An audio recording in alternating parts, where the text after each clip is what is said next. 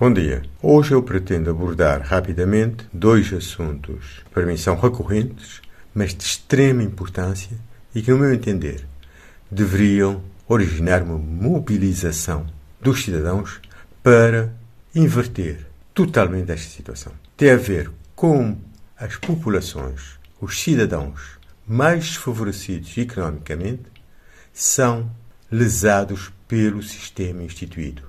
Vou abordar dois casos, como disse, o caso da água para as pessoas que não estão ligadas à rede pública e dos jovens, e não, não só, que por razões diversas tiveram que abandonar o sistema escolar normal e agora gostariam de poder continuar os seus estudos.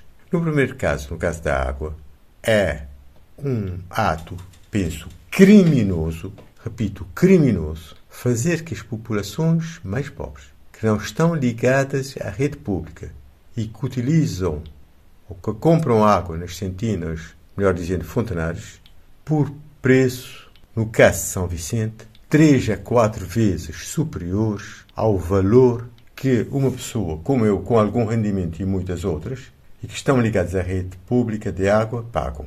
Não faz sentido a pessoa comprar, por exemplo, um baião de água de 10 litros por 10 escudos. Está a pagar 1000 escudos por metro cúbico. Se comprar mesmo 25 litros, um baião de 25 litros por 20 escudos, está a pagar 800 escudos por metro cúbico.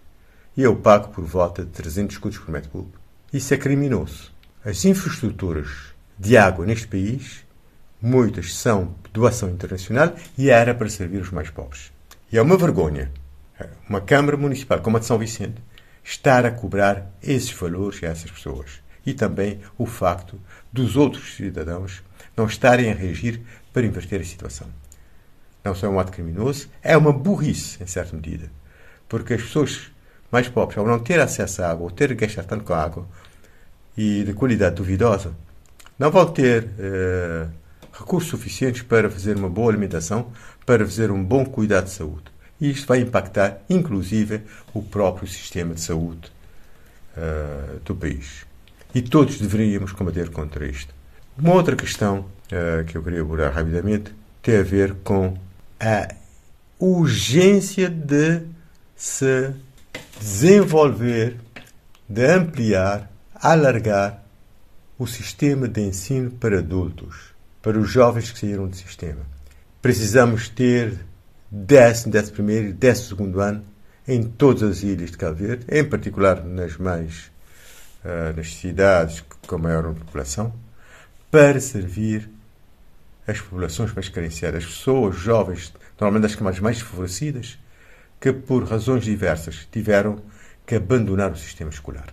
É do interesse deste país, é do interesse de todos, que esses jovens que não estão a trabalhar com trabalhos precários, voltem aos sistemas escolar. Sejam capacitados. Porque nós não podemos continuar nesta situação de permitir que jovens não tenham perspectivas realmente de uma vida condigna, uma vida uh, adequada. É possível sim fazer ensino uh, noturno, porque os liceus, as escolas técnicas, normalmente à noite, estão fechados e é um desperdício e há muita gente que pode trabalhar, inclusive dar a sua colaboração. Eu penso pessoas como eu, e há centenas que estão reformados, podem até dar algumas aulas gratuitamente para garantir que essas pessoas possam continuar a estudar. Mas há recursos para isto. É só ver o que se gasta uh, nas diversas festanças que se faz, nos cargos que se cria desnecessariamente, para ver que há recursos, sim, para pôr o sistema eh, de educação de adultos a funcionar em pleno. Não se pode estar a, a favorecer empreendimentos privados que vão fazer com que as pessoas mais carentes tenham de frequentar escolas particulares, noturnas ou diurnas, pagando valores equivalentes muitas vezes a um terço do salário quando têm esse salário. Um bom dia a todos e boa semana.